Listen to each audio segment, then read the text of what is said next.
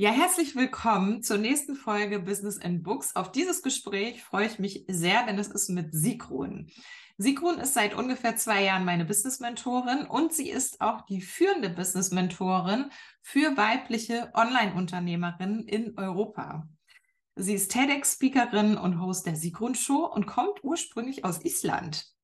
Ja, da hat sie ähm, aber nur ihr halbes Leben verbracht, schreibt sie selber. Ähm, die andere Hälfte war sie in Deutschland unterwegs, Großbritannien und lebt auch nach wie vor zur Hälfte in der Schweiz.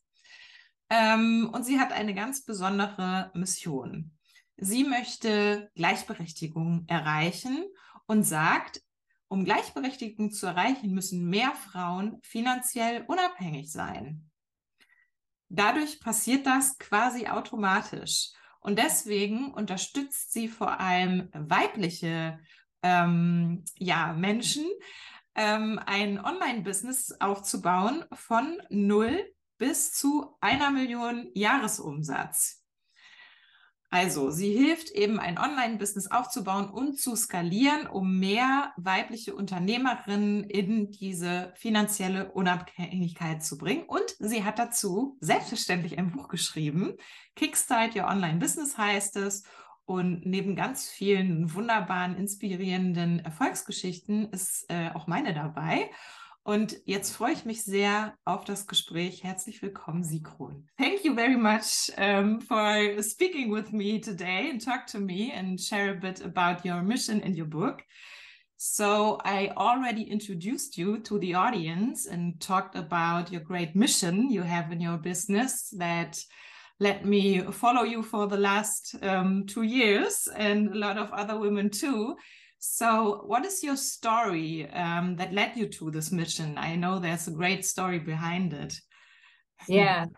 So, uh, I think I was brought up in the belief, like I had always this belief that I can do anything. I I didn't realize the differences between girls and boys, not really internally, and uh, and I truly be- believed that I could do anything. And uh, it was confirmed when I was nine years old and we had the first female president. Mm-hmm. I was so inspired that a woman was elected. She was uh, a divorced mother with an adopted daughter.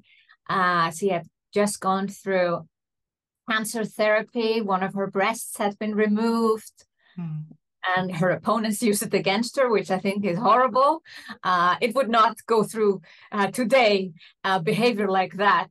Um, but it was also a woman who wasn't in politics before. So I felt like, wow, she was like, it was almost as if she didn't have the experience and the education to be president mm-hmm. and even the profile, and still she made it. And I'm not sure I realized all of that as I was a nine year old uh, girl but uh, it it grew on me kind of like how important this shift was for not just me but women in Iceland and beyond uh, that she came like out of nowhere and became a president. And she was president 16 years. Mm. and I think some boys asked like can a man be a president? Which I thought uh, was a great thing. Yeah so this was kind of uh, in this time where also uh, women had been standing up for themselves. I was too young to experience this, but in 1974, uh, women went on the streets in Reykjavik, and I'm mm. talking about 100,000 women went on the street. All the women decided that one day they would not work, they would not cook, they would not clean, they wouldn't take care of the kids, they would just strike. Mm-hmm. There was a woman strike and uh, it absolutely collapsed the economy. And they asked for equal pay and uh, you know just more equality. Uh, maybe not the same demands we have today, but back then in the days, just like you know, more worth, uh, more value for what they were delivering to the economy.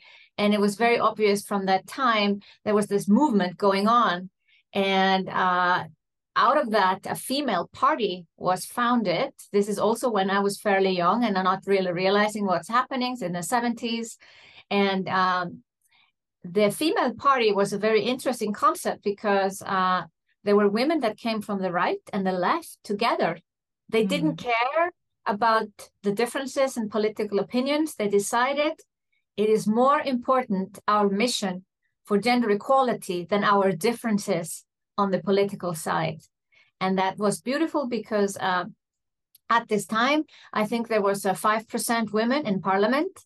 And when this female party uh, decided, okay, enough, it's enough, I think they were around for 17 years, they had achieved 25% representation in parliament. And now we are probably close to 40% or 50%. I don't know. We're getting there. We're getting there. Mm-hmm. Um, but my my true experience. I had to be a little bit older. This is all happening but it's important that this is happening. You know i'm young. I'm not really realizing this is all happening. Women are kind of standing up for their rights.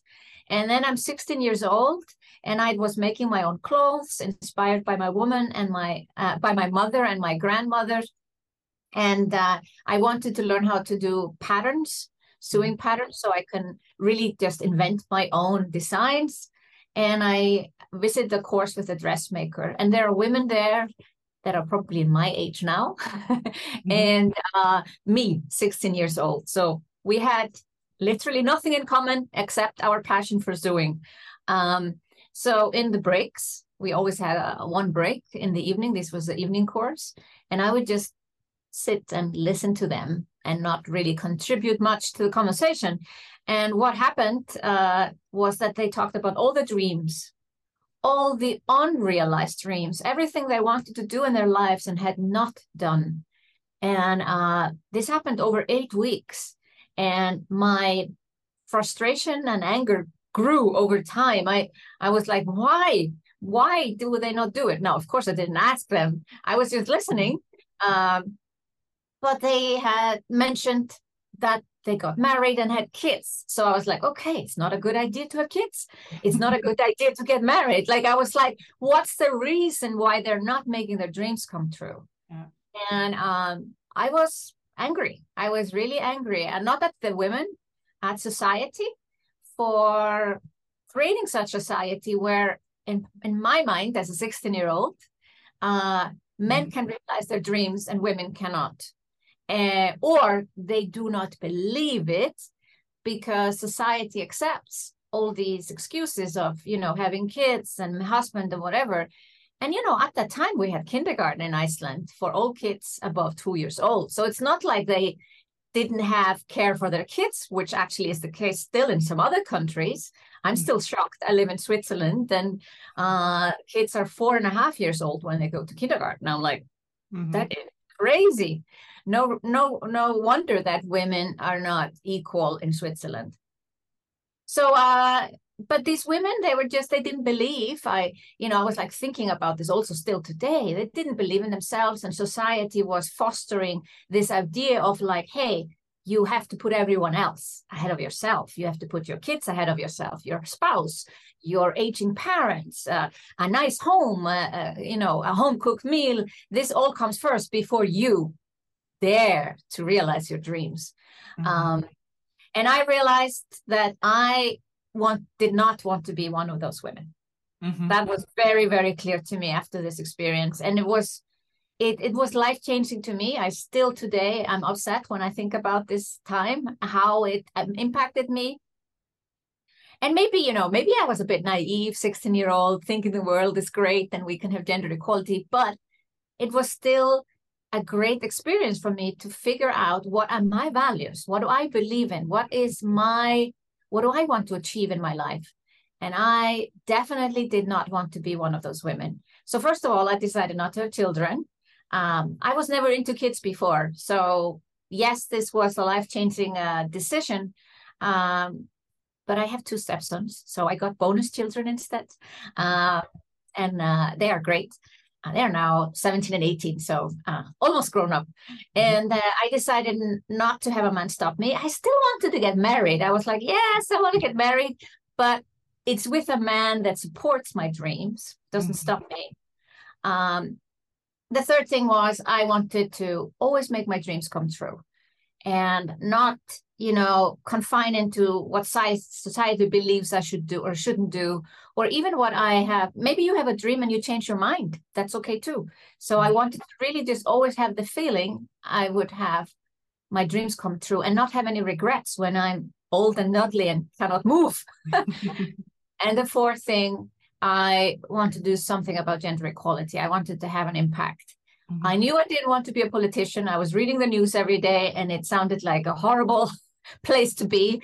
And I felt that as soon as someone turned into a politician, they became corrupt and didn't achieve the goals that they want to achieve. So I said, there must be another way.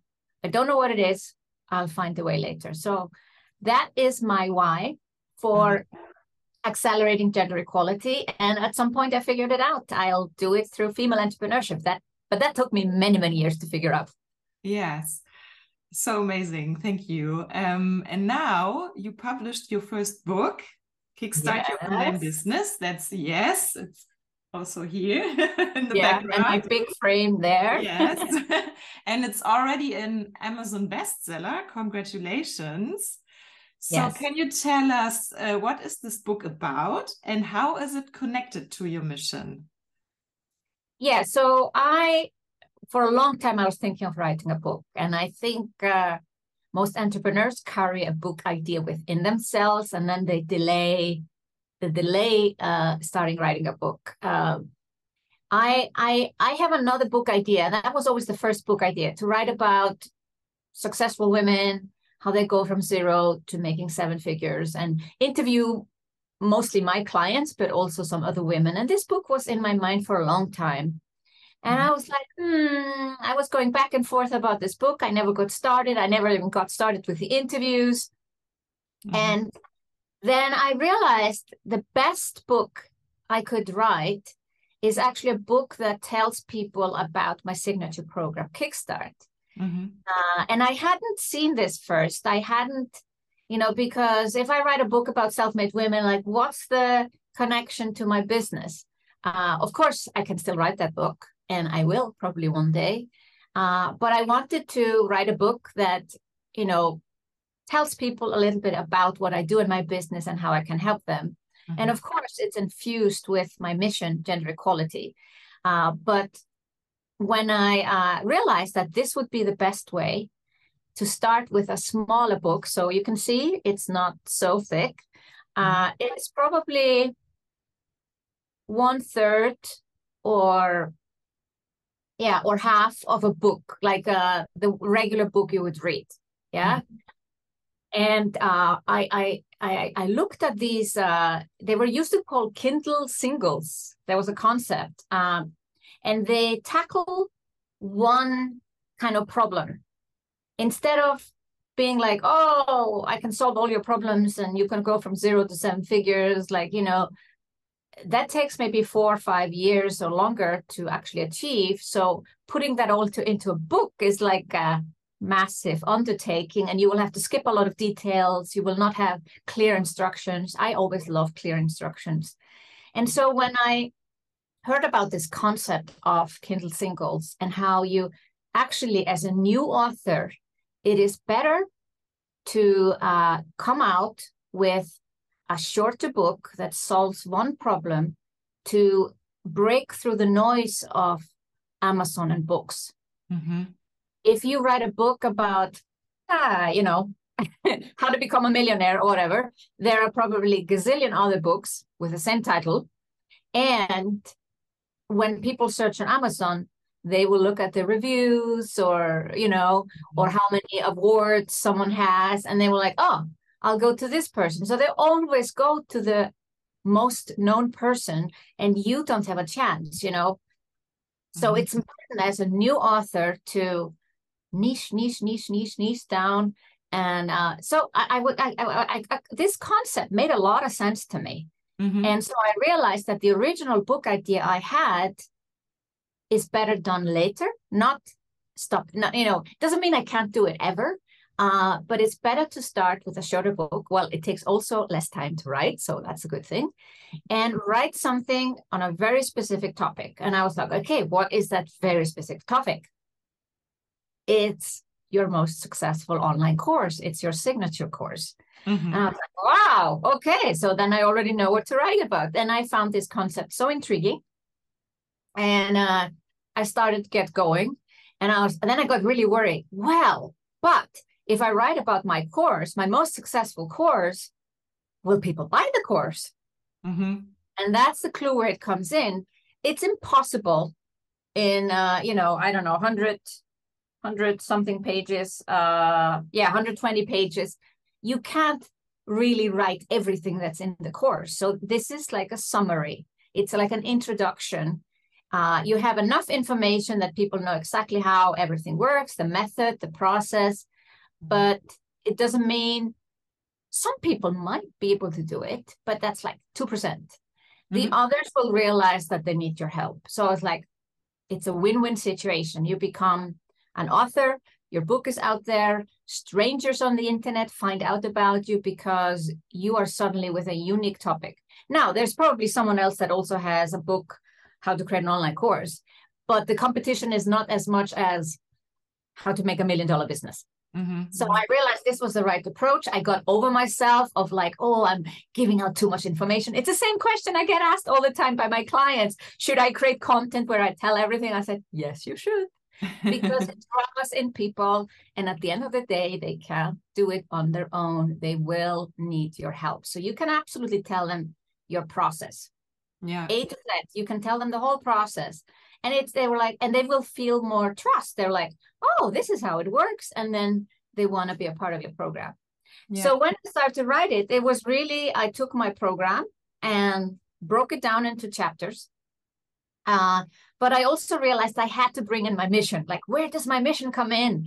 Uh, even if it's not about gender equality, the book, uh, in chapter two, I think it is, chapter two, uh, I talk about my story.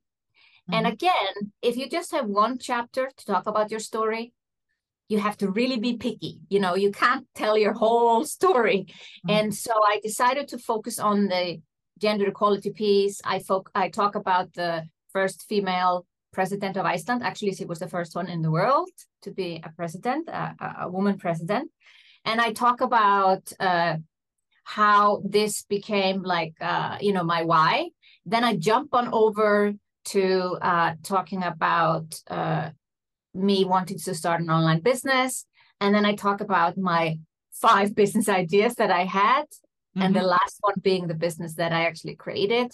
And so it's a really so I was I was I was already thinking of the next book as I'm writing this. You can take your story and tell other pieces of your story. Mm-hmm. And uh, so that was the thinking behind it. So yeah, it, it's infused with it. I have it in the introduction right away because even if it's called Kickstart Your Online Business, I am saying it's for women. Although of course men can read the book too. Mm-hmm. Uh, but yeah, I'm really glad that I was able to, you know, what do you call it? Put a little bit of my gender equality concept into the book, although it is 90% really about how to create an online course and start to make sales online. Yes, thank you. Um, and I can absolutely support what you said. I'm doing Kickstart now in the third uh, time, and it's uh, a huge difference to really do it in your process and to be surrounded by other people and the support by you and the coaches. So, yeah. yeah.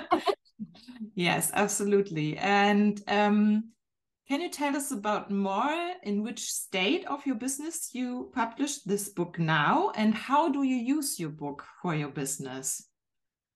So I think what was really helpful is that I had been running my program five years mm-hmm. because um, I'm not saying that everyone has to have run a program for five years before they write a book, but uh, Kickstart is for, let's say, beginners, advanced beginners, also experienced people like yourself, uh, to create uh, the next online course and, you know, for validating an idea. But the book was written, written uh, so that beginners feel that they can do it. Um, and, uh, but I wanted to have success stories that also show that experienced business owners are doing Kickstart too and it's kick starting their online business. So maybe their business has been stuck at a certain point, or uh, you know they've just not been able to go from offline to online, or something you know not be able to build their email list, and this has been catapulting them to the top. So the cool thing about having run Kickstart for so many years and then writing the book is that I have stories in here where women are making a million dollars. So I'm getting my, you know, seven figures concept into the book with real stories. Uh, and I didn't spread like all of the book, just seven figure stories. It's I think there are really just two in there, but it's women that honestly did kickstart in 2018, and then five years later they have a million dollar business. So it was kind of a proof of concept. So I think if if I had written the book, let's say three years ago, I wouldn't have ne- necessarily those, you know, golden stories, which I think is really the proof of concept for me because I teach women. Like my mantra, my tagline is I help women uh, grow their online business from zero to seven figures. So that also needed to be in the book for me personally. If that mm-hmm. doesn't matter to someone, they don't have to wait so long. I think it's just great to have a lot of testimonials. I call them success stories in a book like this for me, because this is really, at the end of the day, a lead magnet. Mm-hmm. Now people have to pay for it on Amazon, but the idea is that this becomes a book funnel. Mm-hmm. And book funnel, I can still decide, and we're still debating in the team, is it going to be absolutely free? Could be. Or am I going to charge maybe $7 for it? Now, I think it's a very valuable book. I pulled my heart and soul into it. I really, uh, even though I sometimes wrote like 3,000 words in one day and crazy things like that, you know, I read it through gazillion times. I've fixed all the typos, you know, there are always typos in a book. And mm-hmm. uh, I really, I put my heart and soul into this book.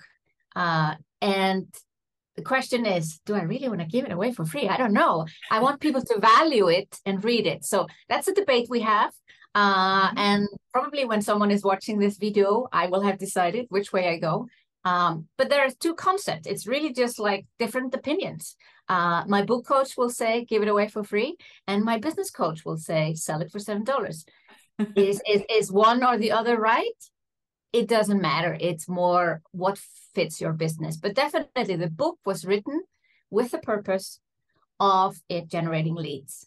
Mm-hmm. Uh, the purpose is not, you know, it's on Amazon and it has amazing reviews there. And if someone is searching Amazon and they'll find me, great, they buy the book. But my goal is to also get people traffic to my website, get them to, you know, find the book with me, and I get the email address. Because someone who buys on Amazon, mm-hmm. I don't know, I don't have their email address. So therefore, also in the book, there are five spots, at least five spots, I think, mm-hmm. uh, where I mention how they can get the resources. So there are exercises or checklists or overviews uh, that people can get. And then I decided to do the audiobook as well, which is just another way to be out there. And uh, and the audiobook can be, for instance, in a funnel as well. So let's say the book is for free, and on the thank you page is the audiobook. Mm-hmm. I have made sure that I have the rights to distribute the audiobook as well. You when you upload an audiobook to Audible, uh, you can decide exclusive, non-exclusive. And uh, I was really kind of like, oh, for 30 seconds thinking back and forth. And I decided uh, that I wanted to legally be allowed to also sell it on other platforms and my own website. And so that's the decision I took. But that means the, the book will be in more places. I'm less, you know, the, the royalties you get for selling books, it's so little money that you know i think you shouldn't even think about it. I think i can now you know i've sold a lot of books already on amazon. I think i can buy two pair of expensive shoes. Wow. The, the, shoes i buy are pretty expensive when i buy shoes uh, but it's it's not going to change my life or change my business that revenue. So it's really it's uh, irrelevant. So therefore you think well why not why not give the book away for free uh, I've also ordered at least, um, I think I've ordered 400 books already. Oh, wow. Okay. Yeah. Mm-hmm. And what I do, uh, so I ordered, I live in two places. So I ordered uh, 100 books to Iceland, 100 books to Switzerland. And uh, I found a bookstore in Iceland that was willing to sell the books for me. And that's where I hosted that, an official book launch event so I didn't just launch my book on, uh, you know, with uh, Facebook Live. Let me see if we can put a focus on this. Yeah, possibly. Um, uh, I decided I was I was just you know I messaged this bookstore. The woman kind of knew me, and she said, "We're happy to host your book launch event and have your book on sale." And so I brought hundred books to her, and uh, immediately the first day they sold 20 books and now they're just in the bookstore the books. I think that's great because mm-hmm. i don't have the distribution like to all bookstores. I don't need that. Uh, then i have sent out about 100 books.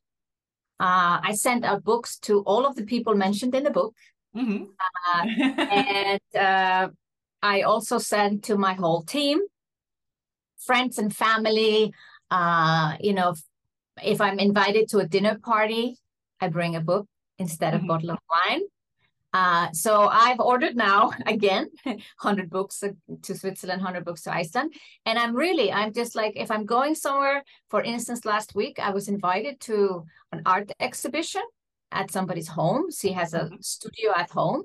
And I kind of, I met this woman five times before. So not a friend, but an acquaintance. And I'm like, I bring a book and I write, you know. So I mm-hmm. think it's important to see your book like not just online lead magnet, have physical copies and send out the books at any opportunity. Uh, you know, when I, I'm, I'm, I'm meeting a, a woman I've never met before for dinner uh, in a couple of weeks, uh, mm-hmm. and I'm like, I'm going to bring my book. Yeah. You never know. Yeah. She might read it. She might not read it. She might know someone who is a great idea client. You just never know. And I think it's important that you just you think of this as a it doesn't cost so much you know uh, the the books you know you can order author copies from amazon so you're not paying the price that everybody else sees you know the price might be 15 euro let's say uh, for this book to buy and the author copies you can get for two euros 50 or 3 mm-hmm. uh, and then shipping on top of course and then iceland switzerland is a bit more expensive. So maybe i end up paying five or six dollars a euro per book. But think of it that you go to someone's dinner you go for lunch. This is this is a really cool thing to just spread your books all the time. I give them away. I yeah absolutely. as many people as possible. Yeah and can you um what's your experience with that? Can you uh, already say what's the main outcome by doing this like like you uh, mentioned? Yeah. Well it's been not a long enough time for it. I think mm -hmm. you sometimes have to give people people uh, time to read the book and everything like that. But uh, i see it from the reviews on mm -hmm. amazon is when people read the book they're like I want to join the program. They're like they're they're putting it in the review that they want to join the program. Um, but I'm giving the book also to people that I know are not interested in online business. So they will not personally do it, but I'm hoping that they will mention the book or you know give the book maybe to someone else even if it's assigned to them uh you know someone else to read so yeah it's a little bit too early to say uh, but I just believe that we have to uh, look at old fashioned methods of like how do you spread the word about your business what you do? How do you talk easily about it? When you give the book suddenly people like oh you wrote a book. Tell me more. This conversation doesn't come up necessarily if you don't have something to show mm-hmm. uh, because then it's quite awkward if you would just go it's like oh hello new person. I wrote a book versus hello new person. Here's my new book for you. Mm-hmm. and you're like oh you know tell me more about it.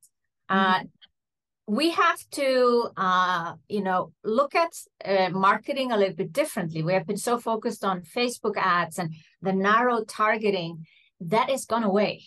The narrow targeting has gone away. Facebook and other social media is a little bit like tv we yeah. have to be on tv and say you know, do you want to start your online business? Here's my book. So think of this as you are going back to basics, going back to offline promotions you know if you had flyers or whatever. Actually one of our kickstart students had flyers which i thought was awesome. Um, yeah so really maximize the potential of your book. Don't think about oh amazon will take care of it. They will not if mm-hmm. you do nothing, I can see sales on Amazon go do, do, do, only a few sales. If I do something, if I do a live, if I talk about my book, Amazon sales go up. Mm-hmm. Yes. Yeah. So Amazon will not do the work for you. Amazon is a great search engine, so there will be random people that find you, but you always have to also you have to be talking about your book all the time and uh, give it uh, the uh, attention that it needs. Uh, so I think I will give this book a year until I allow myself to publish the next book. And because mm-hmm. I have to talk about this book often enough, always show it, always mention it.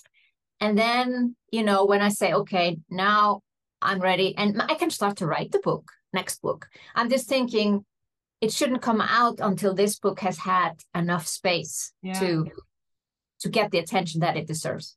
Yeah, absolutely. And I think it's a great marketing tool because it's not so pushy and salesy to say, I have a book. yes, exactly. And that's yeah. the thing. I think uh, the pushy sales marketing doesn't work anyway. Uh, give people an opportunity to to download your book, uh, charge for it, not charge for it, maybe less relevant, but you know, that is also um, is a fantastic way to get a conversation going in any setting. And people will now say, oh, Sigrun is an author. you know, I'm, I'm somewhere at a party and it's like, Sigrun is an author. I'm like, mm, okay. great. So thanks a lot for your great insights. And do you have, so at the end, um, any special advice for other online, online business owners or experts who are thinking about writing a book? Well, I would say go for it. Uh, I waited very long. Mm-hmm. Uh, and even though I said, oh, it was great that I had five years of Samba Kickstart, if I had written a book five years ago, I would just have written a book about something else. It's mm-hmm. not a, you know, it doesn't mean that you have to wait. But I think it's good to have been a few years in business, to have success stories, because that's the power of this book, really. Uh, the success stories are, uh, you know, 28 success stories. It backs up everything that I say so that people don't feel, oh, I'm just saying this works and then there's no backup, no proof. So I think a few years in business and uh, having some sort of a method. Mm-hmm. And maybe you don't realize you have the method until you write the book. That the happens, book, yes. the book can be the book can be your way of figuring out your method. Mm-hmm. So let's say I had written a book already five years ago, then I was already three, four years in business. I would just have written about masterminds, let's say, or something like that. And that's okay too. I would not regret having another book. You know, the more books, the better. Dan Sullivan, uh, the coach of the coaches, he coaches Tony Robbins and uh, is known for the book, for instance, Who Not How. Um, mm-hmm. He writes small books. They're even smaller than this. I think they're like half of this. So this one is like 120 pages. So let's say 50, 60 pages. He brings out one each quarter. Wow. Okay. Mm-hmm. That is more like a ebook, but they're printed and I they get shipped to me because I'm on some sub, subscription subscription. the word. Um, yeah, and uh, and he takes a concept. So he takes a smaller concept. So I could, for instance, write just one book about how to define your ideal client. Hmm. Because that wouldn't be so long as this, but it could be 50 pages because I could really take people th- through a very detailed exercise and then I could have some proof of how it has helped other women. So the thing is, you don't have to make it like this massive concept. Mm-hmm. Um, but I think it's it's good. Like this is this is going to help for the future. Facebook ads are tricky. Organic growth is tricky. Mm-hmm. What is going to help? I'm not saying a book solves all your problems. That would be exaggeration, but it definitely is going to give you another source of uh, lead generation that brings you quality leads. I think readers, like we, we're readers.